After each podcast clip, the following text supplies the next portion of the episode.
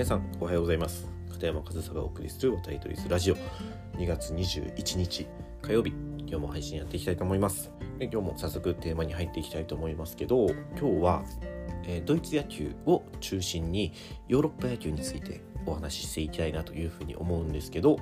そのテーマというのがドイツ野球で需要がない日本人選手というテーマで今日はお話ししていきたいと思います。でもう本当にこのタイトルが結論なんですけど日本人選手って全然需要ないんですよねドイツ野球で。でそれを今日は詳しく説明していこうと思うんですけどその日本人が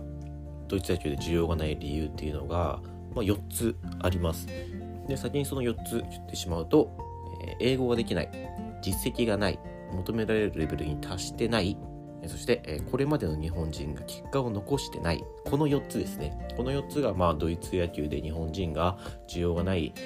大きな理由の4つになるんですけど1つずつ説明していきます。まず1つ目英語ができない、まあ、これは本当に分かりやすいと思うんですけど日本人って大概英語できないじゃないですか。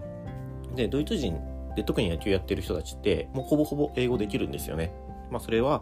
その監督としてその雇われるのがその英語圏の人だったりあとは助っ人外国人もその英語圏の人が多いからそのドイツの中でも野球の環境って結構英語が使われるんですよね。でそうやって英語が通常に使われているその環境の中で英語が喋れない人っていうのはコミュニケーションコストがかかるんですよ。もう意思疎通ができないとは言いませんけどやっぱり難しく手間がかかるわけじゃないですか。ってなった時にじゃあ選手として同じレベルもう全く同じレベルで英語が喋れるか喋れないかだったらそりゃ英語喋れる方を取りますよねそのチームとしても。でそのドイツ野球でその助っ人外国人に求められる仕事っていうのはそのもちろん試合で結果を出すことは大前提なんですけど同時にそのクラブのユースチームの指導とかも求められるんですよね。だから指導ができるかどうかっていうの結構大きくて僕もこれまでアンダー15の監督アンダー18の監督あとはもう常にアンダー12とか本当に小学校低学年くらいの子の指導っていうのをやってきました。で本当にドイツの子ってもう学校では習うっていうのもあるんですけどもう10歳くらいになるともういわゆる一般的な日本人よりも英語できます。だからその大人とね話す時に英語ができなくても相手が汲み取ってくれたりそのチームの中でもみんな優しいから結局英語ができなくてもまあなんとかなりますよ。で野球のプレーの中でもちろんねコミュニケーションが取れた方がいいですし取れるに越したことはないんですけど最悪ね完璧な英語じゃなくても試合に出てプレーをすることはできます。なんですけど、そこでその試合の中で細かいコミュニケーションで意思疎通がうまくいってなくて、試合の中でミスが出たりとか、あとは、まあその、相手の言いたいことを汲み取る能力に長けてない子供たちに指導をしないといけないっていう風になったら、やっぱりその最低限英語ができないと、そのチーム、クラブが求める仕事をこなせないんですよ。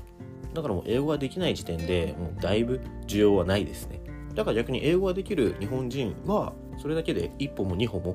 他の英語ができない人と比べると契約が取りやすくなってくると思いますが、まあ、なかなかそういう人もいないので、日本人の、需要がない理由の一つとして英語ができないっていうのは、まあ、結構大きな理由の一つになりますね。まあ、っていう僕もできなかったんですけど、まあ、僕結局7年いたんでもちろん自分でも、ね、勉強して英語もドイツ語もまあ、そのコミュニケーションを取る上で問題ない困らないくらいには上達しました。でさっきも言ったように子どもたちに指導をしますしその子どもたちの年代が下がれば下がるほどドイツ語が求められるんですよね。それは子どもたちも英語が喋れないから。だからドイツ語まで話せるとその仕事の幅も広がるからめちゃくちゃ逆に需要は高くなってきます。で僕はもう基本的にそのドイツにいる時はドイツ人と話す時はドイツ語ですし、まあ、そのドイツ語が話せない英語圏の人と話す時は英語で話しますけどでもそれができる選手がいるかって言ったらまあいないですよね。だからまあ日本人はドイツ野球では需要がないっていうのがまあ一つ目の英語ができないっていうのが大きな理由ですね。で二つ目実績がないなんですけど今現在ドイツでプレーをする助っ人外国人が持つ実績っていうのがメジャーリーグ経験者、えマイナーリーグ経験者、え独立リーグやカレッジリーグのタイトルホルダー首位打者とかホームラン王とかそれでタイトルホルダー。で、まあ、日本で言ったら NPB 経験者。あとはそのアメリカとか日本じゃなければその母国自分の国の代表選手だったり代表候補の選手。それくらいの実績を持った選手が今現在ドイツのリーグで助っ人外国人としてプレーをしています。ってなったらそういう実績を持っている選手がプレーをしているリーグそういう選手がプレーをしている以上それくらいの実績がないとそのこっちとこっちの選手どっち取ろうかなっていう時に比較するに値しないというかもう周りがそれだけの実績を持ってるからもうそれだけの実績を持ってないと基本的に見てもらえないっていうのは割と当たり前というか自然なことですよね。でも実際もうそういう風になってきているので僕が初めてドイツに行った時あれがどれくらいの実績を持っていたかっていうのはわからないですけど僕がいたチームメイトだけでも、えー、そのメジャーリーグのドラフトにかかった選手だったり実際にマイナーリーグでプレーをしていた選手だったりそういった選手はチームメイトだったんですよね。僕みたいなもう日本じゃ全然無名の何の実績もない選手がプレーできる場所なかったんですよ。で実際僕も1年目はプロ契約してないですし実績がないとそういう契約って取れないんですよね。なので、えー、ドイツに行こうとする日本人選手は基本的にそういう実績を持ってないので その手裏の状態でドイツ野球したいですと言われてもやっぱりそこで需要がね見出せるかといったら見出せなくなってしまいます。で次のその求めるレベルに達してないっていう理由なんですけど、まあ、実績ともつながるんですけどもう分かりやすく具体例を挙げて言うとピッチャーだったら、えー、球速90マイル以上、まあ、日本の球速で言うと144キロ以上150キロくらい投げれるピッチャーで、えー、先発関東型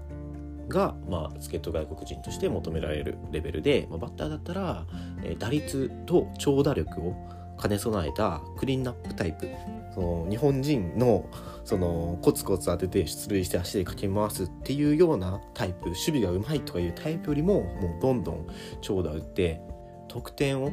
点数を取るそういった仕事ができる選手が求められています。って考えた時にそれだけのレベルを持った選手がいるかと言われたらそれくらいのレベルに達している選手っていうのは日本国内だともうすでに NPB 日本のプロ野球にいるか NPB を目指して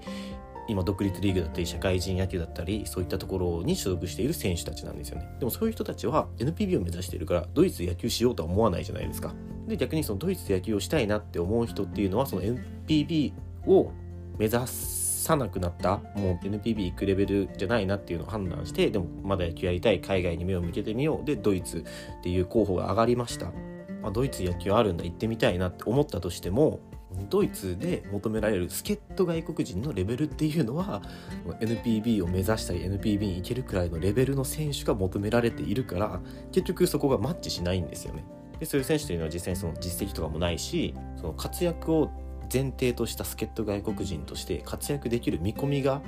少ないじゃないですか。でも日本人でそのドイツ野球やってみたいっていうレベルの選手っていうのはそれくらいの選手が大半だからドイツとしてもやっぱりそれくらいのレベルだったらねっていう風になるわけですよ。なのでその日本人がドイツ野球について知らないだけでドイツの野球のレベルっていうのは決して低くないですし特に助っ人外国人という枠でしか日本人はプレーできないからその枠を狙うってなったらその NPB くらいのレベルが必要になってくる。これは何も大げさではなくて実際に、えー、今年ですねハンブルクスチーラーズというチームに NPB 経験者である久保康友選手が投手が所属することになりましたけどそれも NPB という肩書きがあるから入れたんですよ。だからもうそういう世界なんですよね。で、えー、最後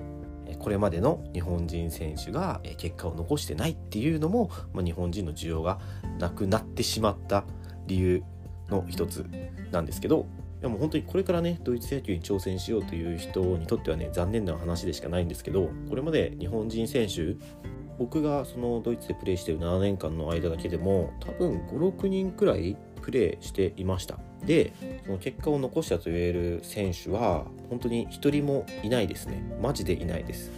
プロ契約してた人もいないと思いますし途中でクビになって帰国した人もいますしだから全然日本人がその結果残してないからドイツリーグブンデスリーガ全体でその日本人の評価っていうのは低いんですよね。これはもうねそのこれまでの人がね結果を残せなかった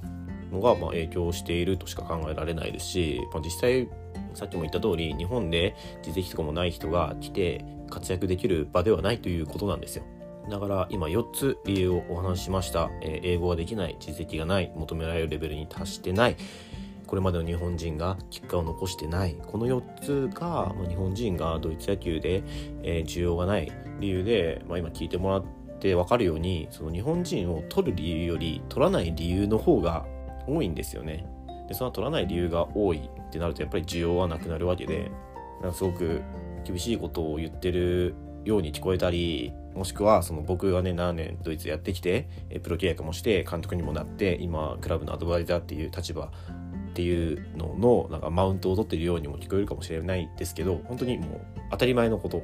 で今理由を聞いてもらってそれが分かると思います。でこの流れっていうのは今ドイツではそうで僕はドイツしかプレーしたことないので詳しく知ってるのはドイツだけなんですけど、まあ、ヨーロッパ全体でそのリーグのレベルが上がるにつれてそういう動きっていうのはどんどん他の国でも広がっていくものだと思います。だってそのねいいアメリカ人とか実績を持った選手がそのリーグに入ってきたらそのリーグの助っ人外国人の基準ってどんどん上がっていくわけですよ。でそういった時に僕が今話した4つの理由みたいなものがその国にできてきてしまうとどんどん日本人は世界で需要がなくなっていくっていうのは、まあ、予想がつきますよね。なので今日ドイツ野球でこういう理由で日本人の需要ないですよっていう話ですけどそのヨーロッパの中でもレベルの高いリーグっていうのはもうそういう風になってますしまだレベルが低いそこまで野球のレベルが上がってきてない国でも国のリーグでもそういう動きっていうのはどんどんその野球が発展していったりリーグのレベルが上がるにつれて起きてくると思うのでもし海外やヨーロッパで野球をしたいなって思う人がいたら僕が挙げた4つの理由に当てはまらない人材になれば需要はあるのでそういう風に捉えてもらったら今日はすごく価値のある配信になってるんじゃないかなというふうに思いますのでもしよかったら参考にしてもらえたらなというふうに思います。はい、ということで今日は僕のねこれまでの経験も踏まえてドイツ野球で需要がない日本人選手というテーマでお話しさせていただきました。今日も最後までお聴きいただきありがとうございました。片山和沙でした。